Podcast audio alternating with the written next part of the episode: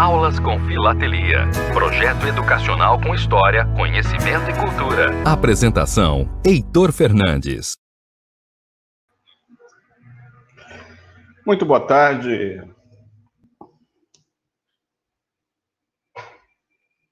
Aulas com Filatelia. Projeto educacional com história, conhecimento e cultura. Apresentação: Heitor Fernandes.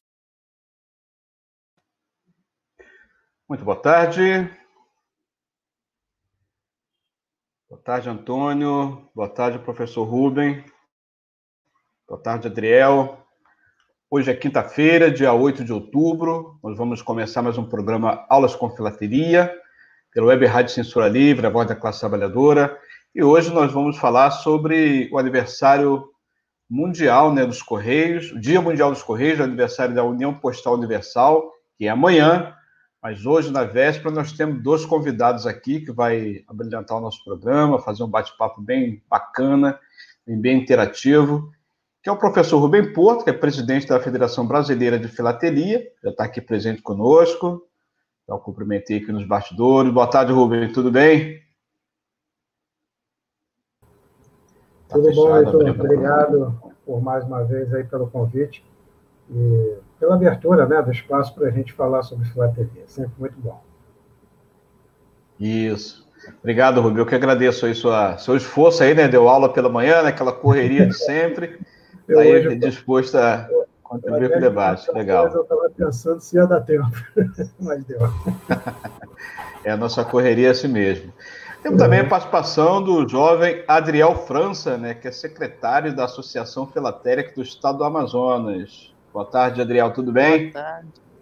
Boa tarde, meu amigo, tudo ótimo. Legal, prazer receber aqui também, Adriel.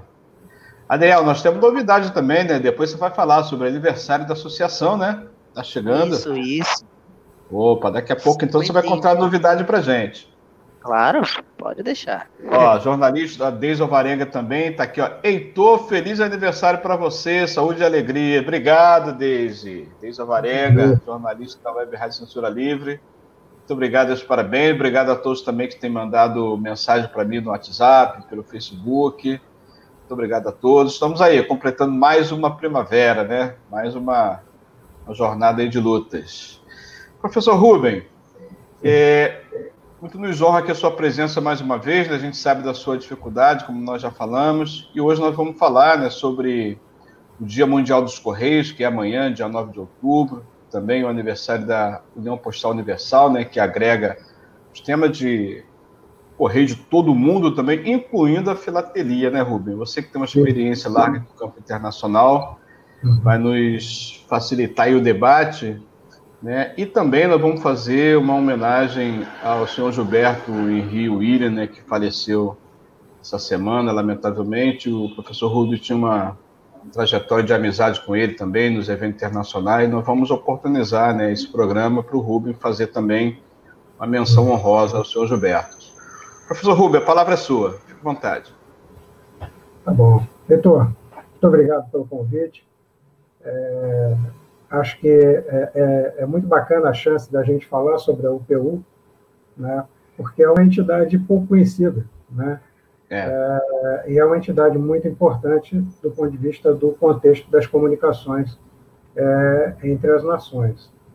É, mas antes de entrar na UPU, eu vou te pedir licença, então, para fazer aqui uma pequena menção à passagem desse, desse meu amigo, né, amigo meu, mas amigo de tantos outros, né, tantos outros filatelistas, não só é, aqui do Rio de Janeiro, não só aqui do Clube Filatélico do Brasil, mas era uma pessoa com, é, conhecida no Brasil inteiro, até por conta da é, quantidade de tempo que ele atuou na filatelia é, organizada, que é Gilberto Henry William. É, Gilberto, Gilbertinho, como eu tinha a a chance de chamá-lo, né, por conta da nossa é, proximidade. Gilbertino é uma pessoa muito peculiar, uma pessoa que dedicou sua vida à filateria, mas talvez mais ainda ao Clube Filatérico do Brasil. É, Para vocês terem uma ideia, ele era sócio do Clube Filatérico do Brasil desde 1946, né? Uhum. Então, são mais de 70 anos como sócio do Clube Filatélico do Brasil, quer dizer, ele é quase que a história do Clube Filatélico do Brasil, né? Sim. E, e Gilberto foi uma pessoa que se mostrava sempre presente né, na sede do clube, praticamente todos os dias, principalmente depois que se aposentou, aí sim, todos os dias ele estava lá presente, sempre organizando, sempre cuidando, sempre tomando conta, sempre se prontificando a resolver algum tipo de problema. É, foi um cara que conviveu né, com toda essa nata da filatelia brasileira dos anos 60, 70, né? Uhum. E, enfim, uma pessoa absolutamente é, importante no contexto da filatelia brasileira. É, foi vice-presidente da FEBRAF também, é, logo no momento da sua criação. Né? É, exerceu diversos cargos no, no, é, de direção né, no Clube Filatélico do Brasil, mas nunca quis ser seu presidente, nunca foi seu presidente. É, foi, chegou a ser vice-presidente algumas vezes, mas presidente nunca foi, e foi também uma pessoa que atuou é, inúmeras vezes, né, inúmeras vezes, em exposições filatélicas, como comissário, né, como jurado, às vezes como as duas coisas. E, então, uma pessoa com uma bagagem né, filatélica gigantesca, um verdadeiro. É, a história da filatelia brasileira perde, e perde bastante, com a perda de Gilberto. Gilberto morreu agora, no último sábado, dia 3. Há dois anos ele já não frequentava mais o clube por conta da doença. É, morreu aos 96 anos e até os 94 anos ele frequentava o clube, não mais diariamente, mas uma, duas vezes na semana ele se fazia presente. É, mas nos últimos dois anos não, ele começou a ficar bastante debilitado, havia passado por algumas cirurgias, algumas questões mais delicadas, e é, infelizmente nessa última fase da vida dele, é, já não estava mais reconhecendo as pessoas, já estava numa fase de sofrimento que a gente não deseja para ninguém e que certamente ele não merecia. É, então ele faleceu no dia 3, foi cremado no dia 4, e fica aqui o registro então dessa, é, dessa pessoa tão importante para a filatelia brasileira. Tá? E aí vamos voltar. Obrigado, então. Obrigado, obrigado por essa menção. É sempre muito importante a gente guardar na memória a lembrança dos amigos, né? Além da, do contato que você teve com ele na filateria, também a amizade, sobretudo, é muito importante. Obrigado, Rubens, por nos oportunizar. Legal. Então, Rubens, sobre a UPU, você participou de vários eventos internacionais, né, como comissário, como jurado. Passou na UPU na filateria, como é que é? É, ela é mais do ponto de, ela, ela, atua mais no ponto de vista da administração geral dos correios, né? sim, é, dos correios, né? A, é, eu vou me permitir falar um pouquinho sobre a criação da UPU, que eu acho que é, que é um fato é, interessante. É, muitos não sabem, né? Mas antes é, da existência da UPU, é, as franquias que eram pagas em cada país atendiam única e exclusivamente às necessidades do país. Então, o Brasil tinha lá sua política de franquia, a Argentina sua, a Itália sua, a França sua e assim por diante. E isso era sempre extremamente complexo quando você tinha que mandar uma carta, por exemplo, é, do Brasil para é, a França. Né? É, qual seria, né, nesse, nesse aspecto, como é, que, como é que a franquia seria cobrada? E, e isso era regulado anteriormente por convenções postais convenções postais que eram assinadas entre os países. Então, havia uma convenção postal Brasil-França, uma convenção postal Brasil-Argentina, uma convenção postal eh, Brasil-Portugal e assim por diante. Né? Para cada, para cada eh, país, você tinha a necessidade de acertar, digamos assim, um, um compromisso, né? no sentido de quarteamento daquele valor de franquia que era paga pela, pela carta transportada. É, do ponto de vista da história postal, isso é maravilhoso. Eu, como atuo aí na história postal, esse período uhum. pré-UPU era fantástico, porque te é, é, leva né, a uma pesquisa muito extensiva sobre essa questão das rotas e dos portos e dessas convenções particulares. Né? Com a UPU, quando a UPU, então, é, foi, foi criada, é, na verdade, o que se fez foi se homogeneizar isso. Né? Uhum. A UPU tomou conta né, dessas várias convenções, elas caíram em desuso, essas convenções particularizadas, né? e a UPU passou a reger esse sistema de franqueamento entre os países, criando, então, um sistema em que, na verdade, as franquias né, a, serem, a serem pagas é, tinham um valor é, mais ou menos compensatório em todos os locais, então, é, você pagava é, X réis para mandar uma carta para a Europa, uhum. né? e, e esses X réis ficavam para o correio brasileiro. Né? Não uhum. mais havia a divisão da franquia com a, uma taxação que acontecia na Europa quando a carta chegava lá. Não, você quer mandar uma carta para a França, a franquia é essa, está definida num, num padrão aceitável, essa franquia paga e ela é incorporada pelo correio emissor da carta, né, que está mandando a carta, e o correio receptor fica com a obrigação de fazer a distribuição para o endereçamento é, postal, né, para o endereçamento da carta. E não tem direito, não, é, não tem direito, nesse caso, a, a parte, a receber parte dessa franquia, a não ser, né, havia, obviamente, uma exceção, quando a franquia paga não correspondessem à franquia estabelecida. Então, a carta para ir é, para a França, é, a franquia era 300 réis, você pagava só 200, quando chegava na França, essa, essa carta seria, então, taxada para corresponder ao valor correto. Né? Então, a UPU organizou esse sistema postal de uma maneira muito mais equilibrada. Você conseguia agora, por uma mesma tarifa internacional, mandar sua carta para qualquer lugar do mundo, e não mais o correio precisava ficar fazendo aquelas contas para saber quanto você tinha que pagar, já que a sua carta estava indo para o destino A, para o destino B. Né? Então, essa é a importância da UPU inicial. E isso foi feito, né? isso foi é, concretizado num tratado muito famoso, né, para quem estuda a história postal, que é o, é o chamado Tratado de Berna. Né? Uhum que foi o grande acordo né, é, que criou a UPU em 1874. Tem sede lá na Suíça, né? Tem sede na Suíça, permanece lá. A UPU hoje é um órgão das Nações Unidas, ok? Sim. E é, é, também não sei até onde é, as pessoas é, conhecem, mas a UPU é a segunda é, agência, né, vamos chamar assim, internacional mais antiga em funcionamento contínuo no mundo ela só pede para uma é, é, relativa a telecomunicações. Né? Ah, então, a UPU tem uma história muito forte. E ao longo desse trajeto, desde 1874 para cá, ela foi a grande regente, digamos assim, né, do sistema de correios mundial. Tudo, todas as definições, todas as, inclusive as, as dúvidas, todas as demarcações, os limites né, de funcionamento do, do Correio, é, é, discutido nos órgãos internos da UPU e sistematizados para todos os sistemas postais é, é, do mundo, ok?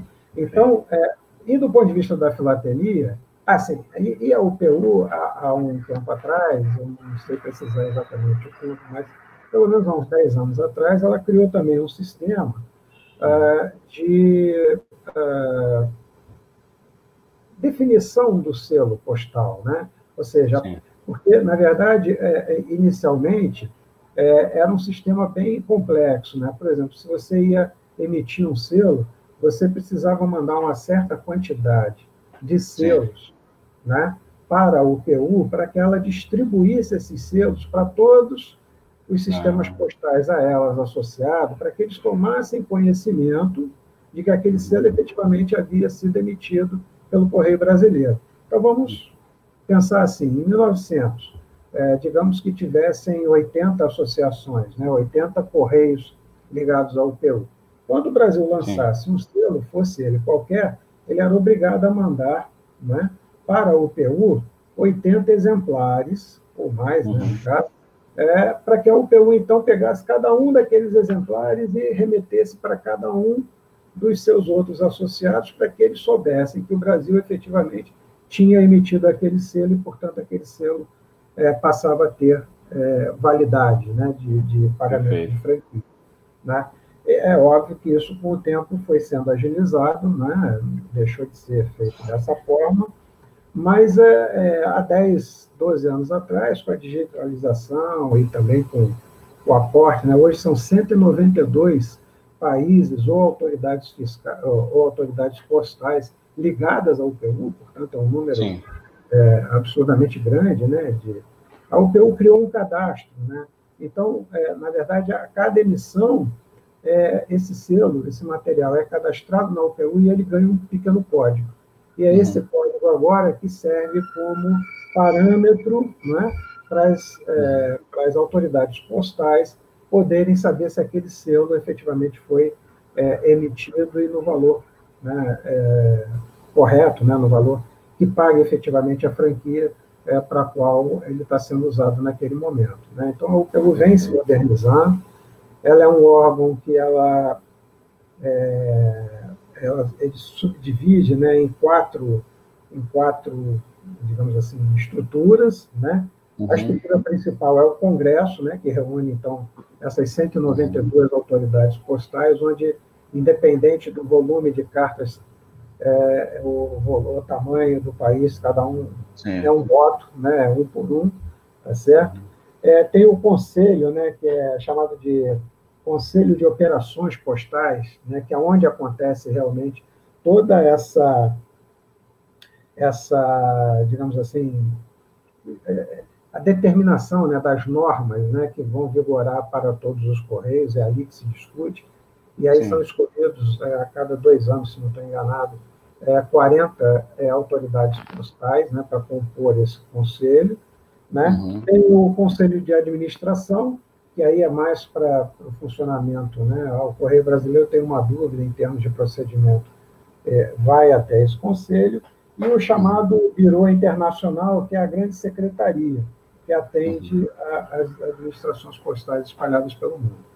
Então, é, é, a UPU ela, ela é tremendamente importante para esse funcionamento né, globalizado, apesar de é, todo mundo achar que as cartas né, caem, caírem em desuso, isso é. não se confirma em termos numéricos, tá certo? Uhum.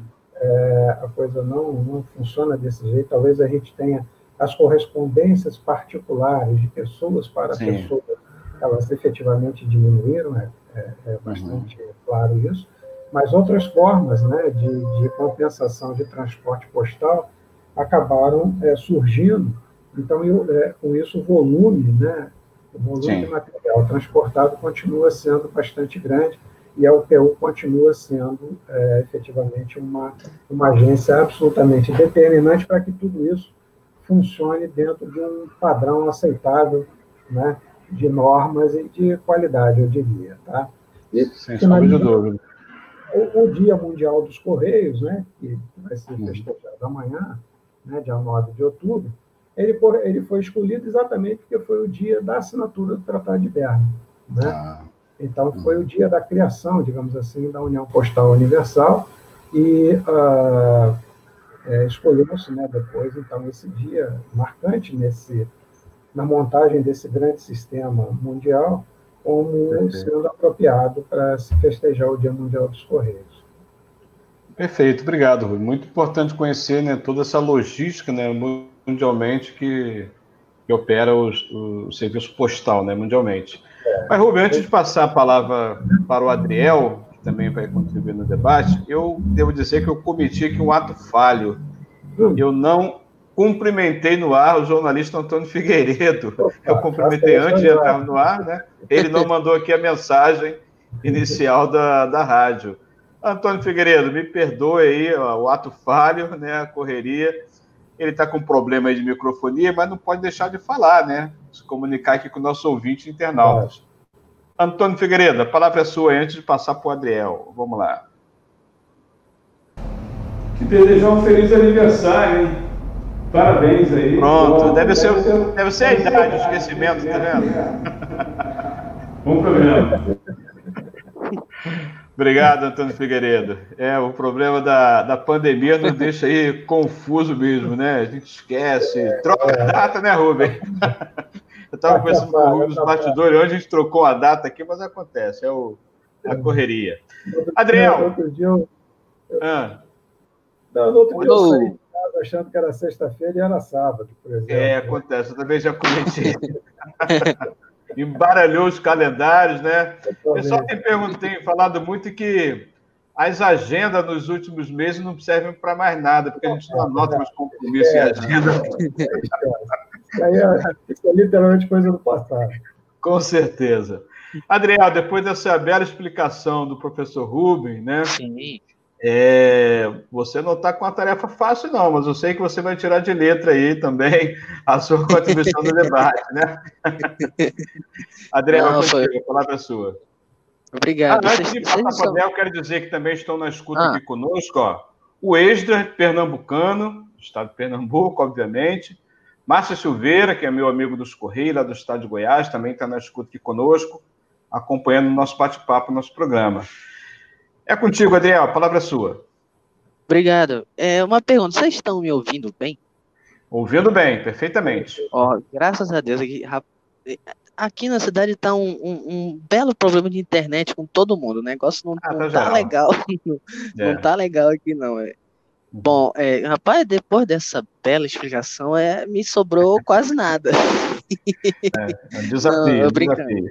É, não, brincando, mas é engraçado, vale, vale lembrar aqui, vale ressaltar, na verdade, é, uhum. que o seu Rubem Porto falou que são, perdão, quantos, quantos países compõem atualmente? Cento e? 22. 192, Cento... desculpa. 192, 192 né? autoridades postais, né? Porque Isso. tem os países e, às vezes, algumas dependências têm Sim. serviço postal individualizado. Né? É. Um, um, uma, a, uma, uma associação, vamos dizer, associação, né? Um, o tratado começou com 30 países, né? Que eu, eu fiz uma pesquisa rápida, né? É, e eu vi que começou com 30 países, né? Para estar na escala que está hoje é uma coisa absurdamente gigante, né? E eu, é, o que me interessa sempre é o nacional da coisa, né? O Brasil, no, o Brasil no, no, nos meios internacionais, né? Aí eu vi aqui que o Brasil entregou, integrou a, a UPU é, na, no ano de 1877, né?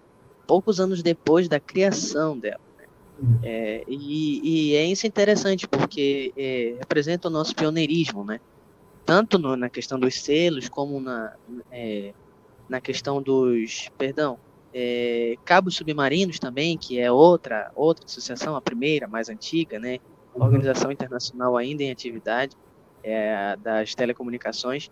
Né? Isso mostra o nosso pioneirismo em, é, em evoluções importantes né? na, na história humana, né? É, telegrama, selos, fotografia também, né? E, e é, é, é esse o importante da coisa, né? Eu como gosto sempre de falar de Brasil, eu, eu gosto de ressaltar esse nosso pioneirismo, é, principalmente na, no, nos anos do Império, né, a grandiosidade de Pedro II em, em contribuir para para a evolução, para a modernização do Brasil, apesar de estar no, num, num século que foi difícil, com todas com todos os entraves e políticas e escravidão e isso, aquilo, outro, né? Mas é sempre bom ressaltar essa nossa história, esse nosso lado é, pioneiro esquecido, né? Eu queria deixar aqui meus sentimentos à família do, do nosso querido amigo Gilberto, que infelizmente veio a falecer, né? É, deixar aqui também um abraço à, família, à família do seu Nelson Porto, né? Que mora aí no Rio de Janeiro, uma parte da família dele mora aí no Rio de Janeiro, né? E, e dizer que domingo, dia 11, o Clube Filatélico do Amazonas faz 51 anos, né? Que beleza! 51 anos de colecionismo no Amazonas. Na verdade, é uma história que começa em 1800 e pouco, mas falta, faltam fontes, carece de fontes para comprovar. mas a gente tá aí, eu tô aí nessa pesquisa para achar os antigos filatelistas do século XIX aqui de Manaus, aqui do Amazonas. Achei um, mas esse cidadão é, foi mais pioneiro em moedas do que selos, foi o Bernardo Ramos, ah. né? E ressaltar aqui a, importância dessa marca de 51 anos é, da criação do Clube Filatélico, pois é, é uma das poucas entidades, é, clubes, clubes sociais, é um dos poucos clubes sociais fundados no século XX que ainda resi que resistiram ao tempo e chegaram no século XXI, né? E tá aí o Clube Filatélico funcionando como o clube social mais antigo ainda em funcionamento. Nós temos outros, Academia de Letras, Instituto Histórico, mas esses já são uma coisa mais acadêmica, né? Uhum. Mas o clube tem esse seu pioneirismo e segue firme e forte. A gente, nós, nós estamos com a nova diretoria que agora vai ser graças a Deus, oficializada a minha posse como secretário. Eu estava agindo como, já estava agindo como interino, mas agora vai tudo oficializado, né? É colocar Mudamos a faixa. logo. É. Não, só colocar a faixa no presidente. mas é, é, é, então é isso, sabe? É, é, eu fico muito feliz em estar participando aqui, não, não tratando tão bem do, assunto da UPU como o seu é, ah, Porto está tratando, né? Mas destacar aqui o, o meu querido clube, né? Que eu, aqui eu dedico uma parte da minha, da minha semana a cuidar e tratar dos assuntos dele com o maior carinho. Ah, então era essa minha mensagem que eu tinha para passar por enquanto, né? Tem, tem outras informações aí.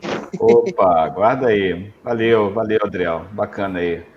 Adriel é secretário da Associação Filatélica do Amazonas, né? Adriel, fala mais um pouquinho. Isso. Quando é que você começou a despertar o interesse pela filatelia? Porque não é muito comum no né, jovem da sua idade ter assim esse interesse tão peculiar, né? Tem, todo, tem sido feito muitos esforços né, de levar a filatelia para dentro das escolas, Sim. tem muita Sim. participação em feiras, né, oficinas, né? Não muito, né, Rubem? Poderia ter mais, né? Um dia desse a gente estava falando sobre isso, isso aí, que está é, tá no debate sim, mas poderia ser muito melhor, né? Se houvesse é. mais apoio, inclusive, da, da empresa brasileira de Correios e Telégrafos, né? Mas, enfim, é outro capítulo. Vamos lá. É, essa parte que o senhor está falando das escolas, do desenvolvimento dos estudantes com a filatelia, é, tinha o Correio nas escolas, né? Aquele projeto dos Correios. E aqui em Manaus funcionou por longos e longos anos. Eu Bom. ainda cheguei a ter uma palestra sobre selos, sobre filatelia no colégio, quando eu era menino, 10 anos de idade. Eu estava me lembrando, porque é, pesquisando nos acervos da, da, da Agência Filatélica Juricaba, a extinta Agência Filatélica Juricaba de Manaus, aqui de Manaus, eu encontrei fotos do correio nas escolas, né? Uhum. E eu vi lá que tinham ido no meu colégio e eu, poxa, olha, nem lembrava disso, mas aí eu olhei a foto e me, me reacendeu a, a memória, né? Uhum. E, bom, o senhor perguntou como é que eu comecei nesse negócio de colecionar selos, né? Eu, e... primeiro, eu, todo, todo colecionador começa como um, um ajuntador. É um cara que vai e junta qualquer coisa e só depois que começa uma organização, né? Tem aqueles que começam a organizar logo de primeira, mas tem aqueles outros que só juntam e juntam e juntam. Uhum. Bom, eu comecei em 2016. 2016 eu comprei, perdão, 2017 comprei meu primeiro selo, que foi o selo da Leopoldina, né? Daquela série do Bicentenário, inclusive é uma série que eu gosto muito, né? Uhum. Série do Bicentenário da Independência do Brasil. E outro, uma cestilha, até o termo, cestilha. Eu ganhei de um gerente de uma agência no centro da cidade de Manaus, da, da, ah, da agência da Saldanha Marinho. Vou até ressaltar aqui, vai que um dia ele me ouve por aí. Ele me pegou e deu uma cestilha de selos dos, dos 150 anos de nascimento do Marechal Rondon, Sim. que lançou em 2016. Em 2016 eu fiz um trabalho sobre o colégio, sobre o Marechal Rondon, que o colégio pediu para mim fazer, eu era de colégio militar, né? Então tinha todo um, um simbolismo. E aí eu imprimi uma imagem do Marechal. Eu sempre conto essa história que é engraçada. É, mas em vez de eu ter clicado em imagens, eu cliquei em notícias. Aí apareceu Correios, lança um selo comemorativo de 150 uhum. anos, Marechal Rondon. E aquilo nunca saiu da minha cabeça, né? Nunca saiu da minha cabeça. Eu fui atrás do selo durante um ano, nunca achei.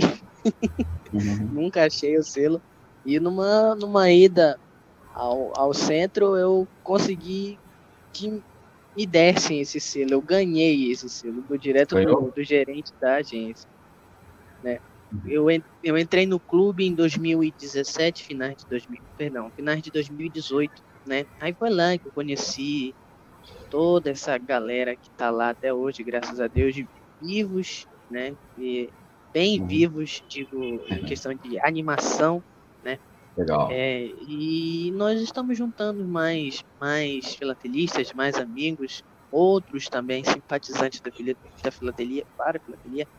É, comecei a dar alguns selos de presente com, com alguns temas variados para um amigo meu, inclusive ontem mesmo, ele foi na, na, nossa reunião, que as nossas reuniões são às quatro. Uhum.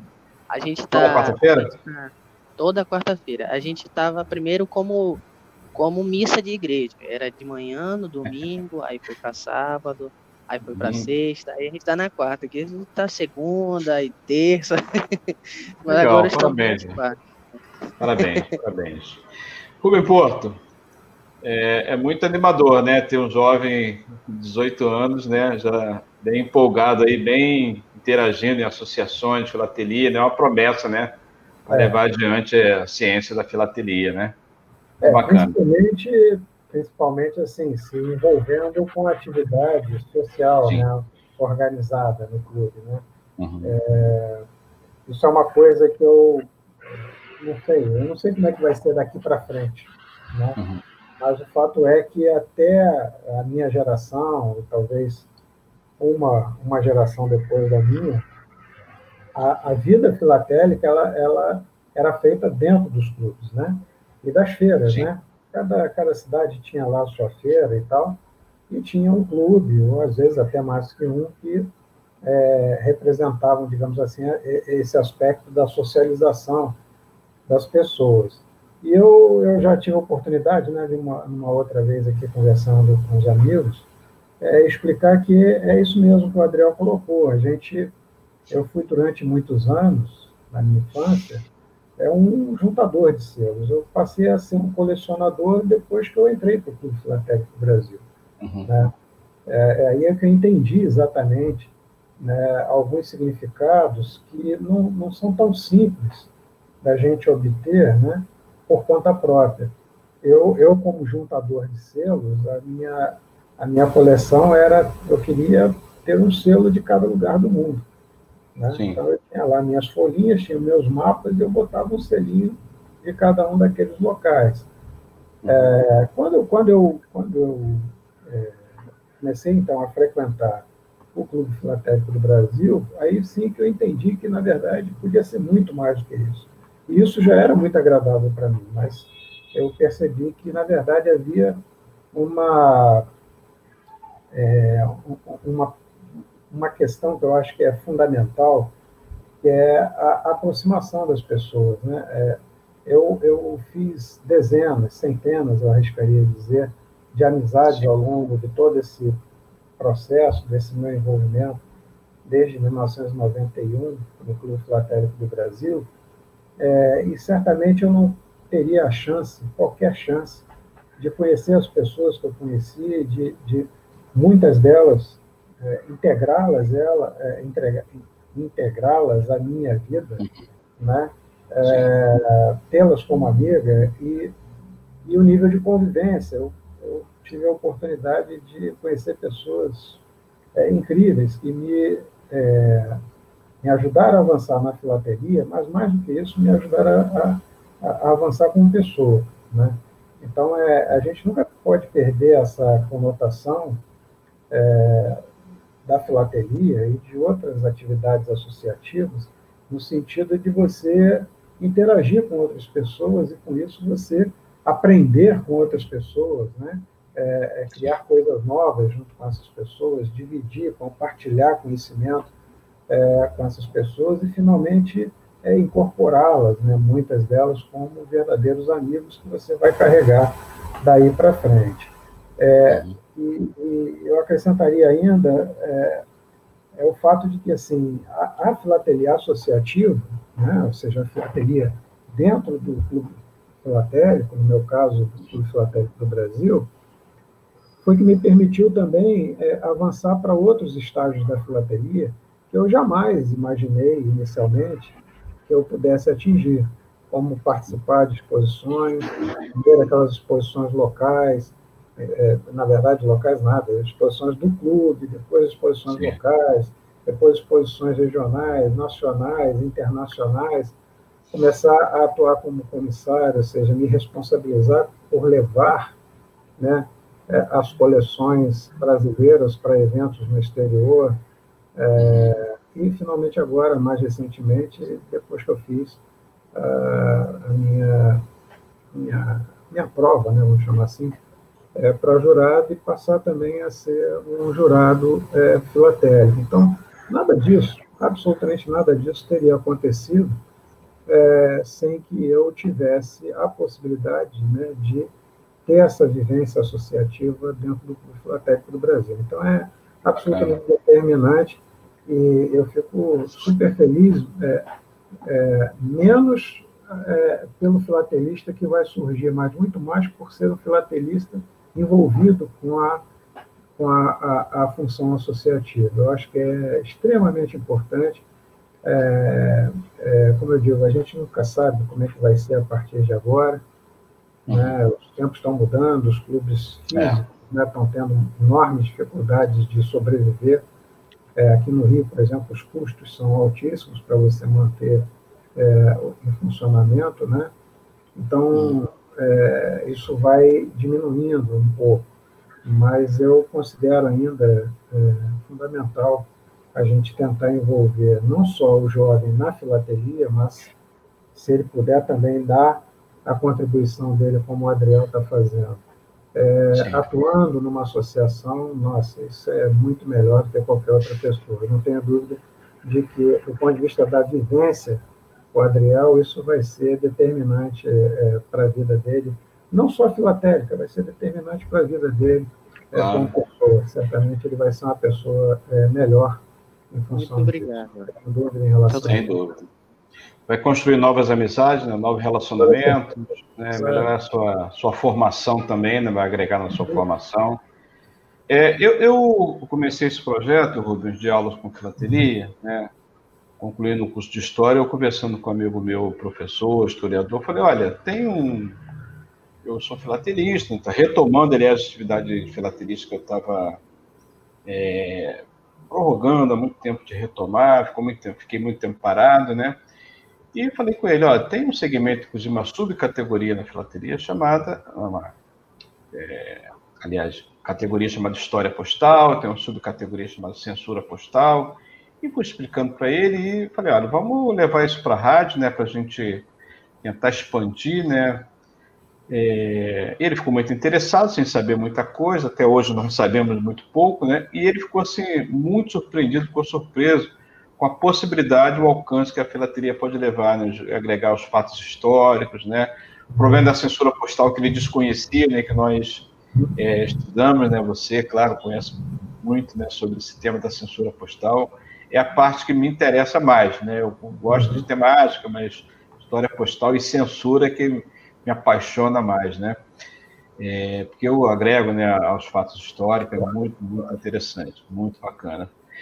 É, e aí, Rubem, ele, ele, inclusive me convidou, a, eu vou levar você lá na minha escola para você fazer uma exposição, fazer uma apresentação, e aí veio esse problemaço que é a pandemia, né? É, muitos eventos filatélicos que estavam programados foram cancelados, né, foram adiados para o ano que vem, talvez, quem sabe, possamos fazer, né? Acompanhar, conhecer os eventos, uma pena, né? É, me parece que tem um programado agora para o Japão ano que vem, né? Tem um comissário. O, o, tem um sobrenome difícil. Isso. É o sobrenome dele é difícil. Eu vi a, o anúncio da, da é. participação dele, né? É uma esperança, né, de retomar o é, evento é, filatélico internacionalmente, né? É, você tocou num, num ponto, assim, 2020 era para ser um ano glorioso, digamos assim, para a filatelia expositiva. Né? Uhum. É, para você ter uma ideia, haviam é, três exposições internacionais FIP, né, ou seja, dessas muito grandes, é, programadas para acontecer, é, incluindo a de Londres, que é junto com a, com a exposição, que eu, é uma exposição que ocorre a cada 10 anos, né, uhum. É, e que junto com a exposição que é realizada nos Estados Unidos, só que lá nos Estados Unidos a cidade varia, mas que também é realizada. É todo ano 06 acontece uma exposição ah. é, internacional nos Estados Unidos, mas em cidades as cidades variam. É, em Londres é todo ano 00, né, o, o, o, ano zero, né, 2020, Sim. 2010, 2030, é, e é sempre em Londres. Então são as duas exposições mais, como é que eu diria, se a gente fosse tivesse um guia Michelin, elas teriam as três estrelas lá do guia. Né? Ah. Né? São as top do top, né? onde todo mundo quer participar. Essa exposição ia acontecer agora em abril, e obviamente não, não havia qualquer condição dela ser realizada, e ela foi transferida, para você ter uma ideia, para fevereiro de é, 22. Caramba! É, fevereiro de 22. É, ano, e, e, as outras, as demais, muitas foram simplesmente canceladas, como foi o caso uhum. da Nacional da França, que nós também iríamos participar como convidados. A de Guayaquil também era uma nacional é, da Federação Interamericana, com apoio, também foi cancelada. Ah, na Argentina foi cancelada, nós cancelamos também a nossa, nós teríamos uma exposição nacional é, de um quadro é, em abril, que também foi cancelada. É, uma exposição outra internacional na Tailândia também foi cancelada uma exposição em Saint-Pierre Miquelon, que a gente também ia participar também, foi cancelado, enfim. Não havia, evidentemente, qualquer possibilidade ah, de realização. Tem mesmo.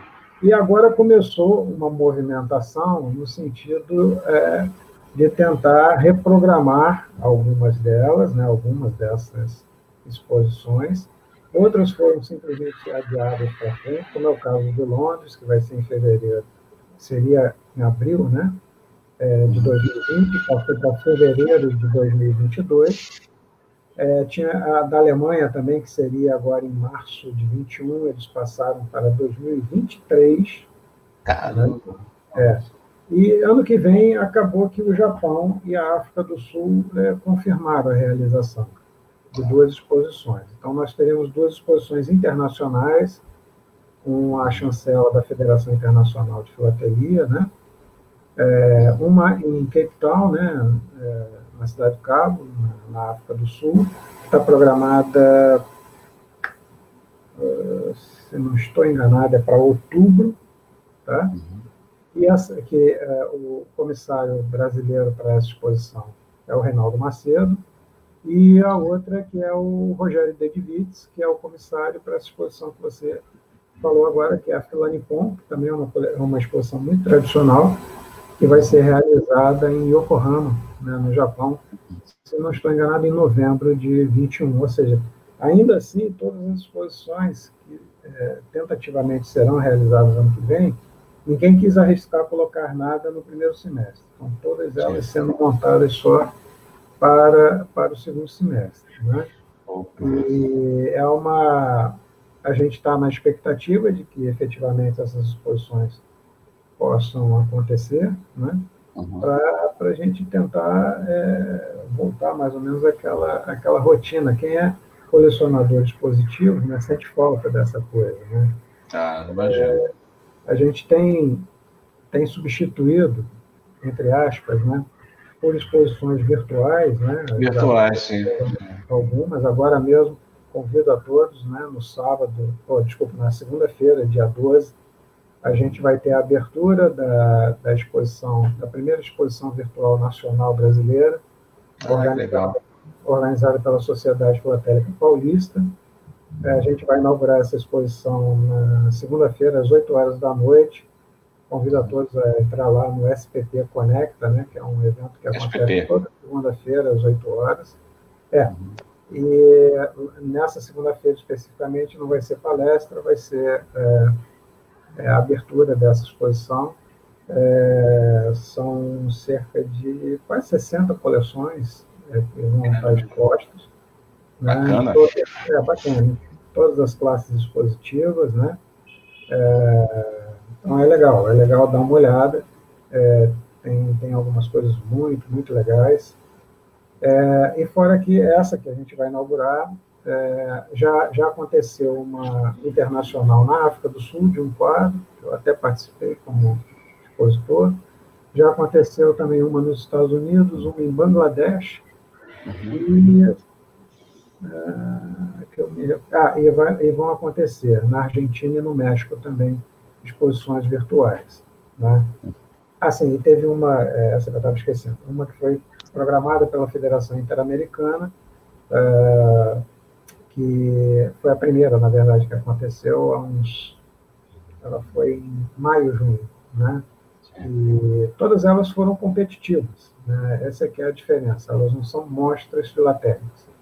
Elas são, é, as coleções estão sendo julgadas, então está sendo atribuída a elas as premiações né, devidas ah, em função da pontuação. Mas, é virtual, é, mas é para valer, né? É virtual, mas é para valer. Ela só não, não, atende a esse componente, né? Porque quando a gente faz exposição, e eu adoro exposição, eu adoro exatamente ter uma oportunidade que a gente tem de estar lá e conviver com o pessoal, né? De rever ah. a turma, de botar o dedo na peça, oh, aqui, oh, isso aqui está errado, isso aqui está certo, que isso para mim. Não deve ser fácil julgar, né? Julgar é sempre muito difícil, né? Julgar filateria também. Olha, mil vezes eu mil vezes eu prefiro expor a, a participar de julgamento. Do que julgar, né? É, assim, Legal. Mas assim, Bom, convívio a gente não está tendo no mundo virtual, fica, a gente convive virtualmente, mas assim como estamos fazendo agora, né? Não dá para dar aquele abraço, não dá para dar aquele aquela, é. transportar aquela alegria que a, que a presença física sempre é, deixa. É, eu, Tomara que até lá né, já, tenha, já tenhamos uma solução, temos de vacinas, né, temos mais cuidado. Né? É, antes de passar aqui a palavra ao Adriel, que ele vai nos contar a novidade que ele está guardando aí, né? É, quero dizer que estão na escuta também conosco aqui a Jaguaciara Menezes e a professora Marcélia Carraro, também na escuta aqui na Web Rádio Censura Livre. E nós vamos fazer um breve intervalo aqui para o Antônio Figueiredo também anunciar o nosso projeto da Web Rádio Censura Livre. Você pode acompanhar a Web Rádio Censura Livre, além do Facebook, nós também estamos no YouTube.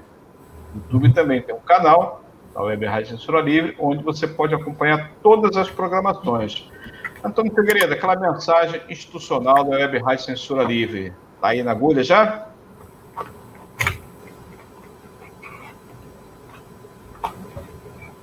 Ah, o Antônio Figueiredo, estamos com problemas, Heitor. É verdade, eu esqueci de falar, a gente está trocando né, é, o equipamento aqui da, da web rádio e alguns spots não, não estão sendo possíveis de anunciar.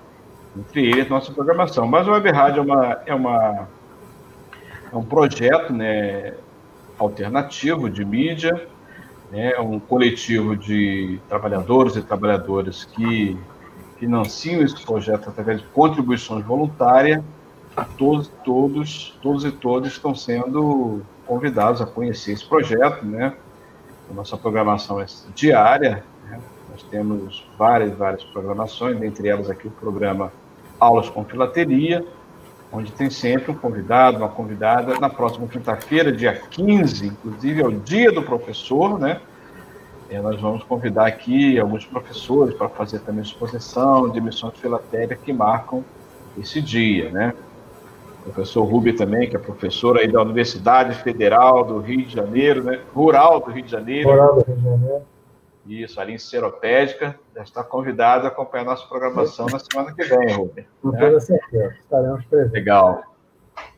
Adriel, qual é a novidade que está aguardando aí para nós? Diga aí. Adriel? Será que ele caiu? Adriel. Alô, alô. Agora, agora sim. Agora, tá, é. Eu tava falando sozinho aqui. acontece, acontece. Bom, antes, antes de, de, de, falar uma das novidades aqui, que será compartilhar aqui com os amigos, só completar uma coisa que o senhor bem Porto comentou sobre as exposições, né? Este ano teve a primeira exposição é, virtual da Filabras, né? É, com a ajuda do Paulo Nanias e dos outros amigos da Filabras, né? Que é uma associação dos filatelistas brasileiros, né? Deixo aqui um abraço ao meu amigo Paulo Nanias, né? É, aqui é o meu abraço também a todos os amigos da Filabras. Né? Foi uma exposição muito bacana, eu acompanhei. Teve, sim, o certificado para quem participou, quem ganhou. Foi competitivo, se não me engano. Foi. É, e falar aqui um pequeno histórico das exposições filatélicas, das mostras filatélicas que, que tiveram aqui no Amazonas. Foram apenas três até onde eu descobri. uma em 69, uma em 72 e uma em 1983, se eu não me engano. Essa de 1983 foi com jovens. Foi uma exposição ah, filatélica juvenil, né? Então, desde 1983 que não ocorria uma exposição filatélica no estado, uma que uhum. Ganhasse é, uma dimensão maior, que fosse aparecesse na, nas redes. E em 2019 eu fiz a minha primeira exposição filatélica e uhum. numismática no meu colégio. Eu era do colégio da polícia, né? Uhum. Da polícia militar e, e, eu fiz uma exposição lá, uma pequena exposição é, chamada Brasil 200, né? Com uhum, selos legal. relativos é, à história do Brasil no contexto independente, independente, né? Pós 1822. E era para ela ter acontecido novamente esse ano no mesmo colégio, mas né, não foi possível, aulas paradas, mudou de direção também o colégio, então ficou um pouco complicado. Duas novidades. As novidades agora são duas novidades. Está nascendo novamente a ideia de surgir o Museu Postal de Manaus, né, onde vai contar a história do Clube Filatélico do Amazonas, postais da cidade do século XIX, onde os nossos associados e outras pessoas podem doar. Né? A ideia já vinha surgindo desde 2003, né, quando o seu Nelson Porto, nosso primeiro presidente, ainda estava conosco, né? mas infelizmente ele nos deixou. O nosso segundo presidente, o seu Edgar Altino, também, que infelizmente já nos deixou em 2013, né, também continuou com essa, com essa ideia é, do Museu Postal. Ele começou no espaço dele mesmo, algumas coisas, mas infelizmente ele nos deixou e junto as peças se perderam. É, uhum. é, de maneira que foram vendidas, é, é, foram para outros lugares do país, né? Poucas coisas ficaram aqui. Então está é, surgindo essa nova, essa, esse novo, essa nova chama do Museu Postal novamente, né? Bacana. Espero conseguir apoio né, da, da, da, da municipalidade para abrir este museu, né? É, uhum. dos nossos associados também, é, que estão ajudando, me ajudando, vamos dizer assim, é, a construir este, este museu, né? Um pequeno acervo, não, mas que vai futuramente, se for da vontade do Altíssimo, virar uma coisa bem maior. Né? A segunda novidade é que nós vamos começar também projeto projeto voltado para a filatelia nas escolas, né? Financi uhum. financiar não, perdão. É, é, dar início a exposições, a mostras filatélicas nas escolas, né? Uhum. Com material doado pelos sócios, pela, pela, pela agência que nos, que nos ajuda e muito, né? Legal. Agência, agência, perdão, agência central não, agência Monsenhor Coutinho, no, no, centro da cidade de Manaus. Ela nos ajuda muito, muito, muito, muito é, nesse, nesse assunto, filatelia, né? Então, uhum. é o nosso novo projeto de filatelia nas escolas, né? O que já é um projeto Filabras também, que é a Cartas e Filatelia, né? É, ali incentivando a troca de cartas e de selos, né? A volta do hábito de escrever cartas, de mandar cartas, né? Então, na verdade, acabaram sendo três novidades: Museu Postal, exposições filatélicas em escolas e o projeto Filabras, né? Aqui o meu amigo Paulo Ananias é, pediu para que eu falasse, né, sobre esse projeto. É um projeto interessante, necessário, né, incentivando a escrita e o colecionismo, né, que é uma coisa muito importante. A filatelia é isso. Né?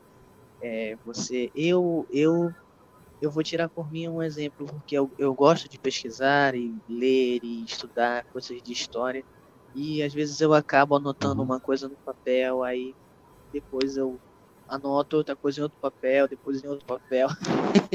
aí eu acabo me perdendo um mar de conhecimento que às vezes eu. Nossa, depois de um mês, dois, eu me lembro que eu anotei aquilo no outro papel. Não sabe onde está o papel, né? Só não sabe onde está o papel. Bom, mas é, é, era isso que eu tinha para compartilhar com você nesse momento, né? Agradeço aqui. Ah, legal.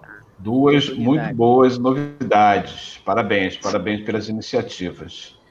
Olha, o Antônio Figueiredo botou aqui ó, o anúncio da Web Rádio Censura Livre. Ajude a manter a Web Rádio Censura Livre no ar. Contribuições pelo Banco Bradesco, agência 6666, conta corrente 5602-2, CNPJ 32 954 696 0001-81. São as formas de você contribuir com o projeto da Web Rádio Censura Livre. Também tem uma vaquinha virtual né, no Apoia-se CL Web Rádio Censura Livre, todo mundo pode contribuir, qualquer valor ajuda a manter o projeto. Né? É um projeto alternativo. Assim como tem associações filatéricas, né? todo mundo faz um esforço, né, Rubem? Pagar lá a anuidade da associação, do clube, para manter. É um esforço coletivo né, que a gente mantém as entidades associativas, que é fundamental. Né? Sempre uma contribuição voluntária eu tenho para mim, eu tenho para mim, isso é muito claro, é, não, não, se faz filatelia sozinho, sabe? Com certeza. É, é ilusão. Na verdade, é, a, a, o gostoso, o gostoso está em você poder dividir, compartilhar e, é.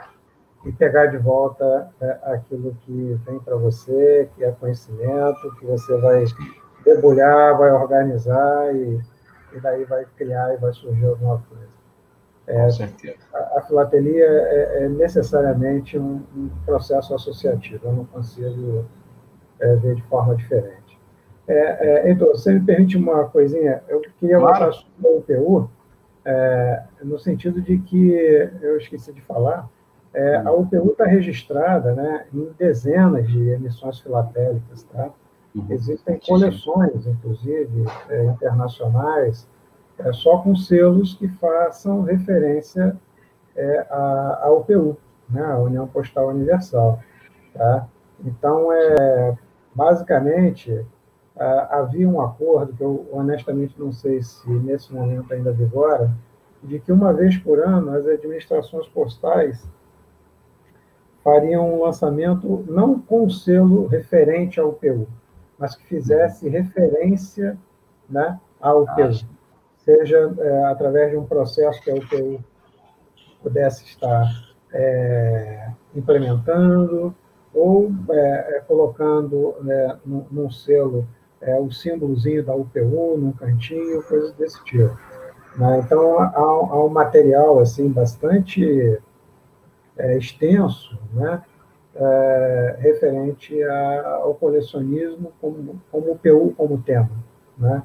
É, nunca, nunca, nunca é demais dizer, porque é, é, um tema que é explorado por muitos colecionadores. Eu mesmo conheço pelo menos dois que colecionam selos que façam referência. Só da UPU. Só da UPU. Né? Então, ah, são, são, dezenas, centenas de emissões ao longo de todo esse tempo, mas principalmente né, do século XX para cá, né, lá no início não. Sim. É, mas é, é uma coleção bacana e é, e é bonita. É.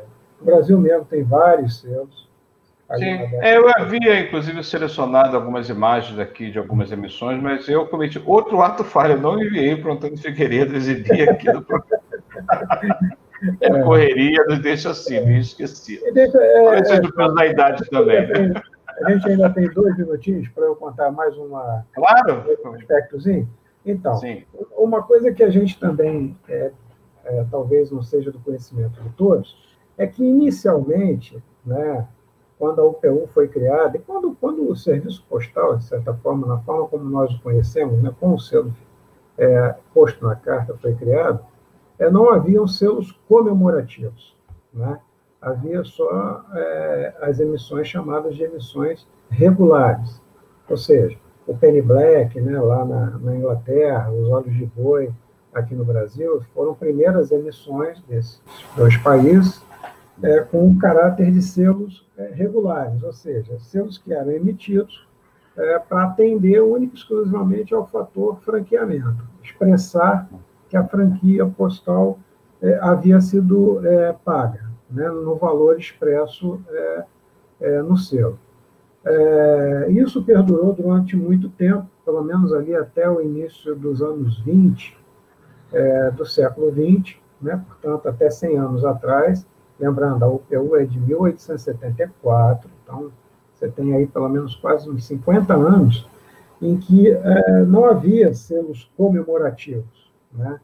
É, havia único exclusivamente os selos regulares, né? Esses selos que eram emitidos para franquia postal único exclusivamente, inicialmente é, é, para valores específicos para pagamento dos portes, depois é, para pagamento de registro, para pagamento de vezes de recebimento, né? então as séries foram crescendo né, em termos dos valores dos seus.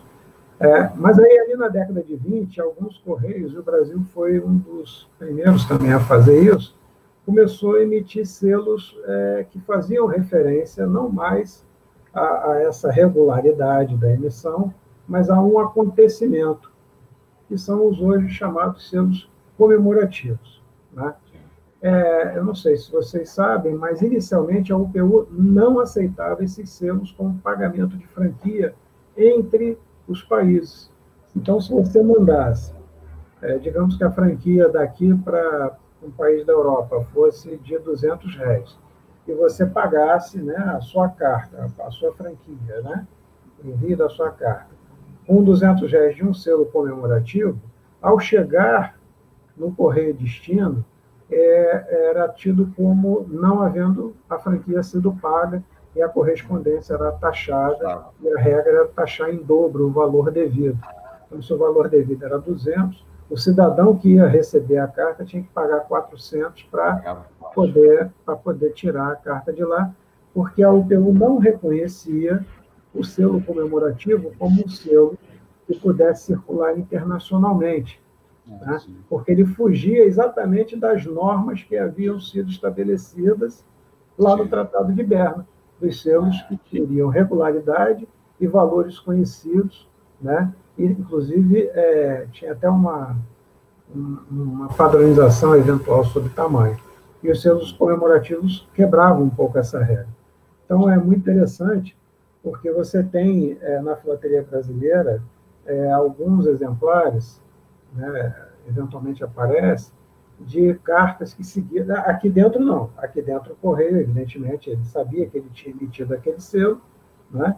Então, obviamente, que o, você pagava com o selo comemorativo e a carta saía de onde é, tinha sido postada para chegar para onde tinha sido é, destinada.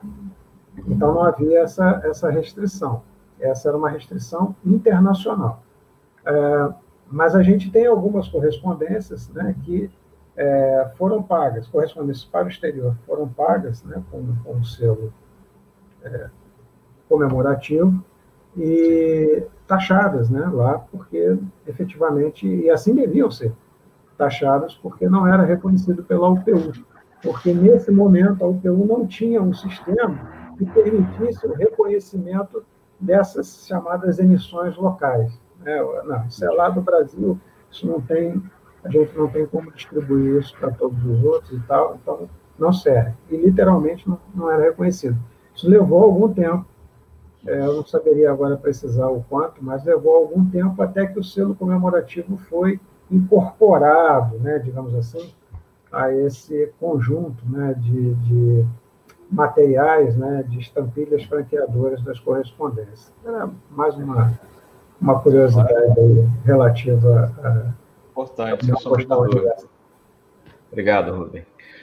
Bom, o que, é, que é bom dura pouco, né? A gente está terminando o programa, mas antes a gente vai ouvir aqui uma saudação final, né? Uma despedida aqui do Adriel e do professor Rubem Porto. Amanhã é o Dia Mundial dos Correios, aniversário também da União Postal Universal, né, que administra a relação postal em todo o mundo e nós estamos oportunizando aqui esse, esse tema, né, nesse bate-papo aqui com o professor Rubem Porto, que é presidente da Federação Brasileira de Filatelia, e com Adriel França, que é secretário da Associação Filatélica do Amazonas. Né? Eles que participaram aqui desse bate-papo bem agradável conosco nessa tarde. E nós vamos aqui se despedir rapidamente. Primeiro o Adriel e em seguida o professor Rubem Porto. Adriel, manda o seu recado aí na sua saudação final para despedir de, de hoje do programa. Obrigado, amigo. Bom, eu queria deixar aqui o meu, meu abraço né, a todos os amigos filatelistas que nos ouvem, né, já que meu muito prazer por ter conhecido o senhor Rubem Porto. eu todo eu, eu quero falar Nelson Porto. Bom, é, é, deixar aqui também os meus parabéns ao seu Mário Expedito Neves Guerreiro, né? O último pracinha amazonense vivo, o último amazonense vivo que foi para a Segunda Guerra. Hoje é o seu centenário. Né? Eu tenho um, um amigo, filho dele, parente dele, se não me engano, filho não, parente, que também é colecionador, né? E quem sabe ele não está me ouvindo por aí. Né? Deixar aqui meu abraço ao, ao seu Mário, Mário Guerreiro, né? Deixar aqui também o meu abraço a todos os amigos né, do Amazonas que me ouvem, os meus pais, a minha, minha namorada, que Aê. também gosta, ela acha interessante. Ela acha, apesar de não colecionar, ela acha interessante eu falar isso, essas coisas. É, deixar aqui um viva ao Clube Filatélico do Amazonas, né? 51 anos de história, que venham mais 51 anos, né? Que venha mais, mais amizade, mais, mais pessoas, né? Que venha mais emoção e tudo de bom para nós e para vocês também do Clube Filatélico do Brasil, né? E a todos os outros clubes do Brasil, que a nossa luta continua. Não é fácil, mas estamos aqui ainda estamos aqui e vamos continuar aqui por muito tempo, né? Com um certeza. abraço a todos os amigos e aqui deixa a minha, aqui a minha mensagem. Obrigado, Adriel. Muito obrigado mesmo pela sua participação. Semana que vem a gente vai estar aqui de volta, né? Você vai acompanhar a programação, Dia dos Professores. E nós vamos agora ouvir a saudação final do professor Rubem Porto. Obrigado, Rubem, pela sua participação. Ah, eu é que agradeço, Heitor. Te parabenizo pelo dia de hoje, pelo seu aniversário, mais Opa. uma vez. Obrigado. Já, o primeiro de muitos que ainda vão, vão continuar vindo. É, é, eu, eu, eu me despeço agradecendo a oportunidade de falar do Dia Mundial dos Correios, da UPU, né, um pouquinho aí para a gente conhecer um pouco mais dessa instituição tão importante. A gente às vezes nem percebe que ela existe, né, mas é, os Correios funcionam bem em função do bom funcionamento dela, das normativas que ela controla, né? Então, é uma instituição tremendamente importante. É, convido né, todos vocês também a participar é, na segunda-feira, dia 12, às 8 horas, né, da abertura da primeira Mostra Virtual Nacional é, SPP, da, da Sociedade Filatélica Paulista, SPP. É, exposição é essa que tem o, o auspício da FEBRAF, né? e é a nossa primeira exposição virtual em, em tempos aí de pandemia, é a primeira que nós organizamos aqui no Brasil. Né? Então, ficam todos convidados no site da SPP, tem lá a entradinha, é feita numa sessão do Zoom, é, e toda segunda-feira né, tem o SPP Conecta, né, que a gente discute uma série de de questões relativas à filatelia, história postal, filatelia tradicional, bilhetes postais e tal.